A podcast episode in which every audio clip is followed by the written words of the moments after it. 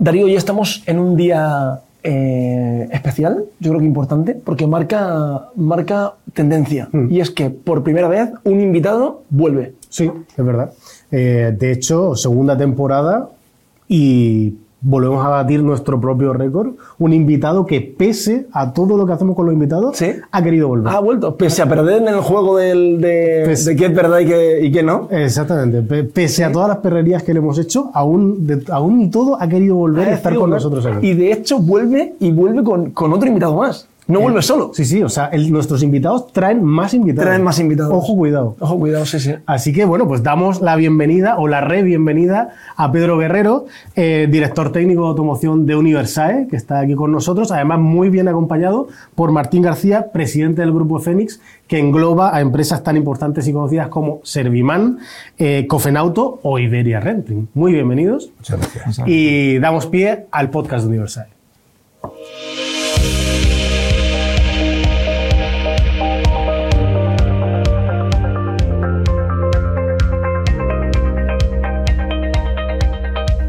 Muy buenas, eh, muchas gracias por estar aquí a los dos.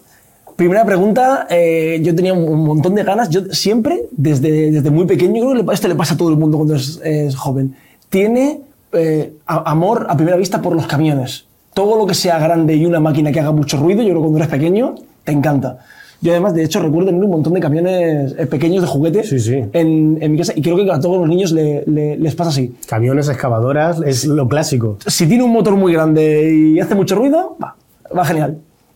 Quería, quería preguntaros y contaros, y sobre todo a ti, Martín, eh, sobre la trayectoria y, y sobre el grupo Servivan, ¿no? ¿Qué, qué es a lo que se dedica y, y cómo es?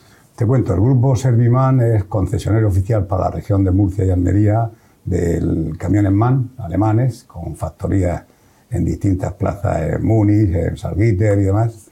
Y nosotros les representamos como concesionario y servicio oficial desde hace más de 32 años en la región. Es un grupo fuerte, un grupo con una expansión importante en todo el mundo, principalmente en Europa, y eh, estos tienen toda la gama de vehículos industriales que abarca desde los 3.500 hasta los arrastres de 60 toneladas y demás. Nosotros estamos con ellos, nos va muy bien, tenemos un colectivo importante de obreros, ya un número en conjunto de todas las empresas, eh, pasamos ya de los 240 y estoy con vosotros porque es nuestra asignatura pendiente. Tenemos una demanda terrible de chicos que quieran trabajar en el sector. Un sector que está muy bien remunerado, muy bien considerado, pero que no hay forma de, de- de- de que haya, de que, como decimos en Murcia, de que críen. Eh, cuesta trabajo conseguirlo, hay que formarlo y es algo que en este sector cuando un chico joven se le ve venir ya sabe si tiene futuro o no. ¿Qué más os puedo decir de Serviman? Pues eh, no sé si viene al hilo, pero os diré. La región de Murcia es la primera de España en número de vehículos industriales de cabezas tractoras.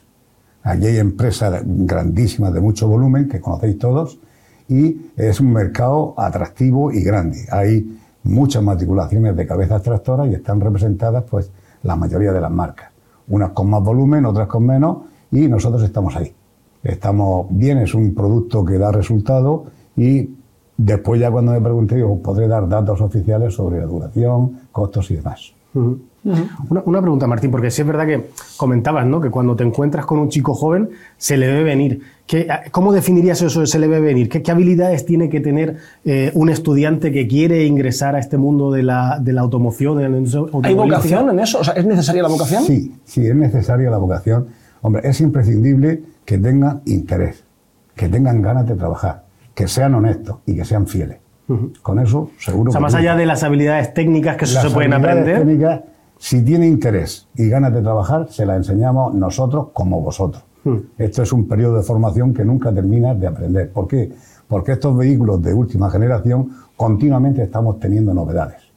Que si ahora son todos automáticos, que si ahora vamos a empezar con el tema de los eléctricos. O sea, la formación después de lo que vosotros hacéis, cuando los cogemos nosotros, la marca continuamente nos continua. tiene en formación. Tenemos que asistir a cursos en Madrid, principalmente, donde eh, profesores de la propia marca a los chicos le dan la formación sobre los nuevos productos, cajas de cambios nuevas, motores nuevos, sistemas que se están adaptando y tal. formación que es cara, pero que es imprescindible. Eh, hoy sin la formación no vamos a ningún sitio y tenemos proyectos de ver si podíamos conseguir algún medio que nos canalice esa formación para ver hasta dónde puede llegar para continuar nosotros después. Porque esa formación se traduce en calidad en el trabajo y economía. Normalmente las marcas te dicen que para arreglar una caja de cambios te dan 20 horas. Si esa persona es hábil, y de eso tú entiendes, Pedro, y es capaz de esa operación en 20 horas, la hace en 18, es mucho más rentable. Lo mismo que es al revés. La marca te paga 20 horas, pero si esa persona tarda 25, no hay forma de cobrar. Entonces, es fundamental la formación para la gente que actualmente está en el sector. Muy bien. Y más allá de estas habilidades transversales de las que hablamos, ¿qué tipo de perfiles son los que más se demandan? Es decir, eh, electromecánica, automoción. ¿Qué es lo que ahora mismo está más en boga dentro de.? En el sector hacen falta muchos mecánicos y hacen falta muchos electromecánicos, chapistas y pintores. Todo el conjunto, porque hay otros trabajos que se subcontratan fuera, como es la inyección. Nosotros tenemos una primera inyección fácil, pero las casas que son especialistas como Bosch, mandamos las bombas inyectoras, los inyectores, que lo hagan ellos porque nos dan mucha más seguridad que lo que podamos hacer nosotros, que es la primera parte. Entonces, mecánicos, electromecánicos, chapistas y pintores, una demanda terrible. Terrible hasta el punto de que es continua y abundante.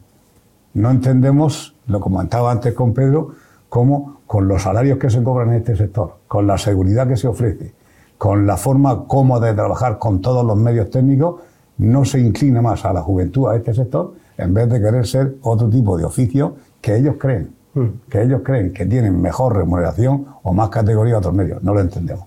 No se conoce absolutamente nadie que termine un curso de estos que esté parado. Vosotros sabéis de otras universidades la cola que tiene. Sí, eh, yo sobre esto creo que viene un poco, son muchos factores, ¿no? Creo yo que, lo, que hace que ocurra esto.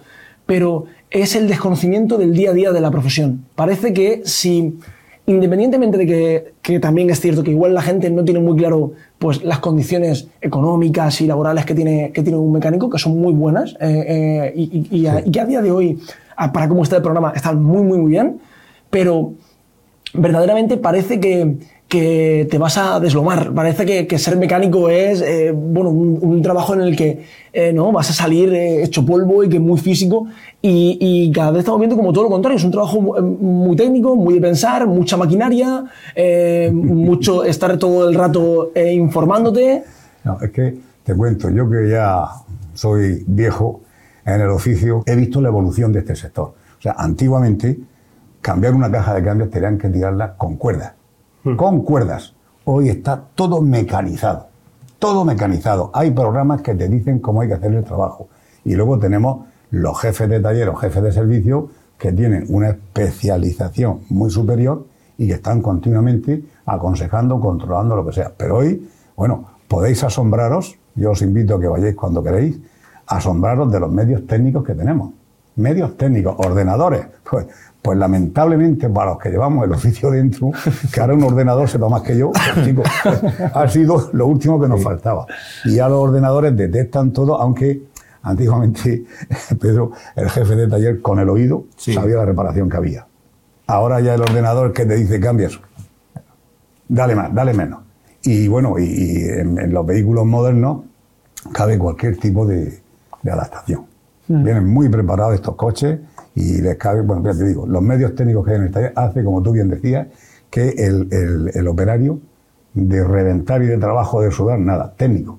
¿Cuál sería un poco como el, organigrama, la escala de, alguien cuando, cuando se dedica a, este sector? Yo soy, por ejemplo, un, graduado en electromecánica, yo empiezo a trabajar contigo, Martín, ¿y cuál sería como mi, mi futura proyección? Bueno, tú vienes con tus conocimientos técnicos. Sí. Tú empiezas a trabajar en el taller y te pones a trabajar tu jefe, que es un electromecánico veterano con experiencia y que ya está en el oficio. Él te va controlando los trabajos, trabajos nuevos que te va enseñando, te va informando y tú ya funcionas solo. Pero siempre tiene uno, una, una persona de más conocimiento suyo, que es la que le está aconsejando, controlando los primeros trabajos y enseñando. Y ahí puede ya proyectarse Exacto. a otros cargos. hacia A otros cargos que es en el crecimiento natural, natural que tenemos, pues por ejemplo, nosotros abrimos hace años, hace 8 de años en, Almería, en, Antas, pues bueno, he tenido que mandar a la persona que tenía de segundo jefe de taller allí. Y luego otro centro abrimos en el Ejido, igual. Falta gente, ya estoy harto día a los colegios, a los institutos de formación, a los ayuntamientos, a la oficina de empleo, nada. sobre esto, y, ya por, no, por seguir centrarnos tanto en él, pero sí que me parece muy interesante, eh, eh, ¿consideras que tu, tu negocio podría ser mucho más grande, facturar mucho más, estar mucho más desarrollado, a lo a lo mejor más rápido, si tuviese más mano de obra? Ahora mismo le decía a Pedro que 25 o firmo ya. 25 operarios ya. Claro que nos hemos, si tuviéramos más gente produciríamos mucho más, creceríamos más. Ahora tenemos que tener un crecimiento ponderado, porque cuando vamos a vender camiones nuevos a una empresa, me dice, oye, pero tú me los vas a poder atender, porque me he enterado que a fulano le has vendido 50 y a ver si cuando llegue yo no queda sitio para mí. Nos limita bastante. El servicio por venta es muy importante. Claro. Es fundamental, es Hay- todo. Es que lo hemos hablado en otros, eh, Darío, en otros podcasts, y de hecho también lo hablamos con Pedro en, en el que, en el que tuvimos sobre automoción, de lo que limita a una empresa. Ya no, es- o sea, que una empresa vaya bien o mal, depende, depende de muchos factores, ¿no? Pero hay uno muy importante que es el, el tema del crecimiento, que no puedes crecer si no tienes personal cualificado. Está totalmente relacionado con el número de personas cualificadas o de, de buena cualificación dentro Es de la- del lamentable que en este mundo que nos toca vivir, que el crecimiento te lo limite el personal. Porque podríamos dejar de crecer si no vendemos. Podemos de crecer, de crecer si no estamos capacitados para dar mantenimiento. Pero que no crezcamos porque no tenemos más medios humanos, Sí. que nos lo explique. Incluso que no haya medios tecnológicos, puede ser que lo que necesitan Claro. no se haya inventado todavía, pero medios Pero que humanos. sea por capital humano. Ahí no- es la formación y, y- y sobre todo la formación profesional la que más acerca y la que más se está haciendo en este país por, por aumentar el número de personal cualificado. Es el futuro del país, la formación profesional. Porque este país nuestro, ya sabéis que, bueno, hay mm, mm, servicios, es uno de los factores que más influencia tiene. Y servicios se refiere no solamente a lo nuestro de mantenimiento de vehículos, que hay un parque muy grande, se refiere a servicios de hostelería, servicios de albañilería, carpintería, y no hay gente. ¿Dónde podemos ir si no estamos preparados para dar servicio? Martín, ¿cuál es el salario medio de un, de un trabajador, por ejemplo, un estudiante de formación profesional que acaba de salir? Sí, un- o una persona recién graduada de Vamos formación a ver. profesional Este, que quiere este convenio, este convenio nos dice que para contratar a un chico entra con una nómina de 1.600 euros. El, el- el salario mínimo de un chico es este, el que marca la ley. Pero te puedo decir que gente formada y trabajando, los salarios están entre los 2.500 y los 3.000 euros. Al final depende de la valía del trabajador que pueda Depende seguir cuando el trabajador ya ha demostrado que sabe trabajar, que trabaja y que yo puedo facturar su trabajo para pagarle a él, pagarle esto y que quede algo para mí. Dan ganas de matricularse, ¿eh, Darío? Pues sí, estoy- me lo estoy pensando, ¿eh? Escucha, y hay otro tema. La escasez de este, de este tipo de, de empleados nos está llevando a jugar como con los futbolistas, por fichaje. Lo que pasa es que nosotros, con otro grupo de industriales de Murcia, tenemos un pacto de caballeros donde no nos tocamos la gente. Pero aquí, bueno, en Mercado Libre, pues hay gente que ocupa de todo. Viene la temporada de verano, te quito un tío, le ofrezco más cantidad que no se le puede pagar, lo tengo y cuando se termine el trabajo en octubre, a la calle. Te lo devuelvo. Claro. Como están mucho más consideradas las marcas oficiales que los talleres libres. Por aquello que decíamos de la formación. Una formación continua por la marca, una estabilidad, un prestigio, tocas camiones nuevos, tocas camiones menos nuevos y de todo. Más cosas, Darío. Muy bien, eh, pues yo creo que vamos a pasar a, a la sección clave Sí. del podcast, que son las curiosidades del sector de la automoción, de los vehículos y de los camiones. La idea es, eh, Martín, bueno, nosotros tenemos aquí una serie de preguntas que vamos a ir Sí. haciendo eh, y que tanto tú como Pedro nos puedas ayudar un poco a buscar Venga. Claro, respuestas. incluso si en algún momento tienes alguna anécdota que quieras contar sobre pues, la pregunta que, que te hace- lo que sea, eh, libre Pero, de, mira. de que, de que desarrolles. Son preguntas de todo tipo. Hay preguntas que pueden ser más eh, curiosidad técnica y a lo mejor unas pueden sonar un poquito más tal, pero son cosas que, hemos- que, que estábamos hablando Darío y yo en días anteriores preparando eh, este, esta entrevista Sí, y bien. queremos hacerlas. Sí, bueno, ya aquí mencionar, por ejemplo, en un capítulo de la anterior temporada estuvimos hablando de la vida útil de los coches, ¿no? Que había un Sí. coche pues, en Estados Unidos. Que Un taxi, como- ¿no? Sí, como no sé cuántos millones de kilómetros ya eh, recorridos y que todavía seguía ahí, ¿no? El, tres Pregunté, generaciones. La vida útil de un camión. ¿Cuál es la vida útil de un Vamos a ver. Eso es muy relativo. En Murcia, el- el- el- la media de kilómetros son de 180.000 kilómetros año.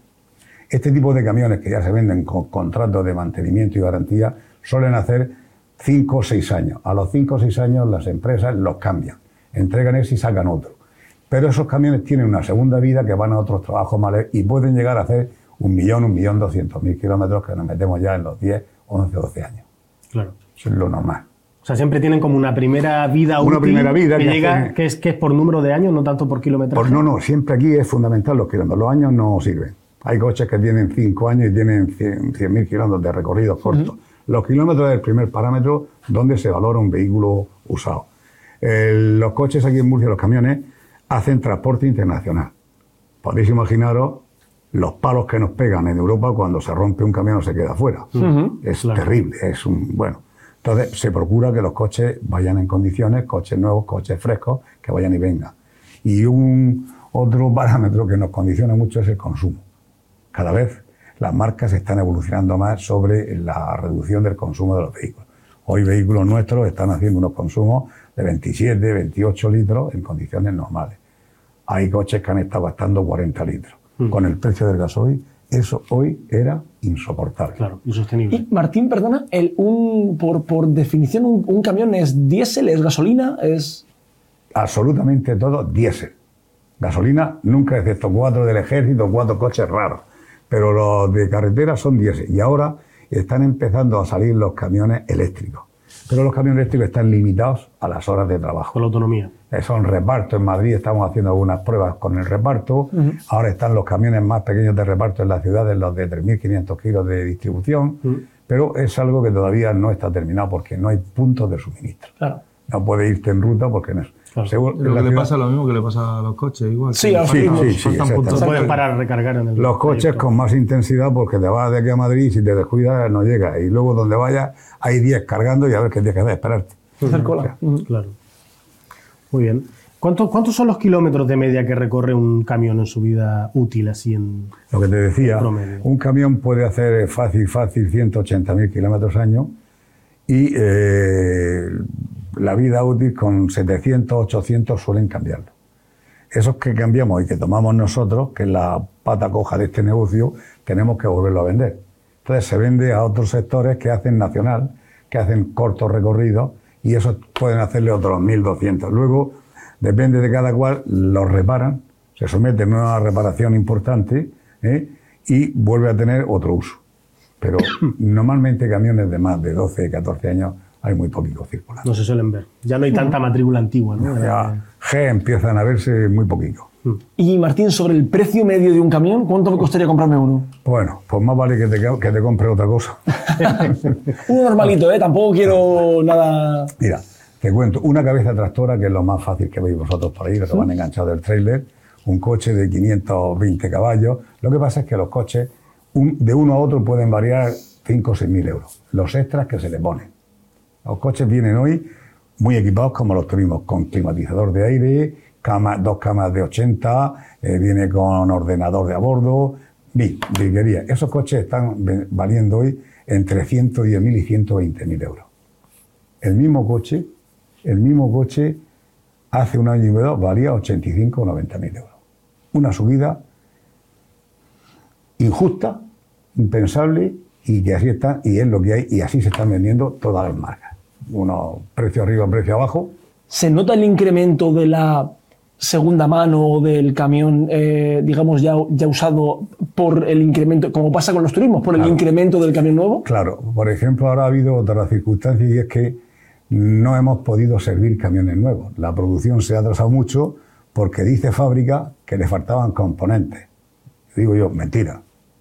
¿Por qué? Porque la producción está limitada, han vendido en otros países más emergentes y lo que hemos hecho es que a los clientes nuestros le hemos dicho, como no te puedo entregar el camión, sigue con el usado un año más. Se amplían los contratos de garantía, se amplía todo y siguen un año más. Eso es lo que hemos tenido que soportar hasta ahora. Mm.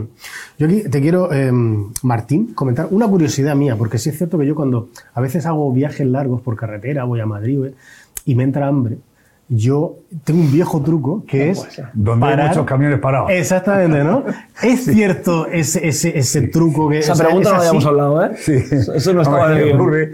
Te- tú, nos ha pasado a todos que vas en ruta y ves un restaurante pedado y otro vacío enfrente. Vacío. Claro. ¿Qué ocurre? Pues que el camión, que esa ruta es ya rutinaria, sabe dónde para, dónde come bien, ciertamente económico y dónde lo atienden bien y sobre todo confianza. Ya conocen a la gente, ya conocen a los camareros y demás. Pero sí ocurre que hay sitios donde paramos todos y otros que no para nadie. O sea que sí es cierto que en términos generales cuando hay muchos camiones en la puerta es porque hay una relación Claro, es que precio-calidad tú, pasas- bastante... tú vas a Madrid una vez al mes. Ellos pasan por esa carretera pues, tres veces a la semana o dos. Claro. Ya saben dónde tienen que parar, han parado en varios sitios y se han, se han eh, inclinado por uno que es el que más Claro. les favorece. Bueno, de hecho yo tengo ese proyecto, en vez de la guía Michelin, yo quiero hacer la guía camionín, Sí. ¿sabes? Para que uno sepa dónde tiene que parar, las típicas... Y puntúas por número de camiones, y ¿no?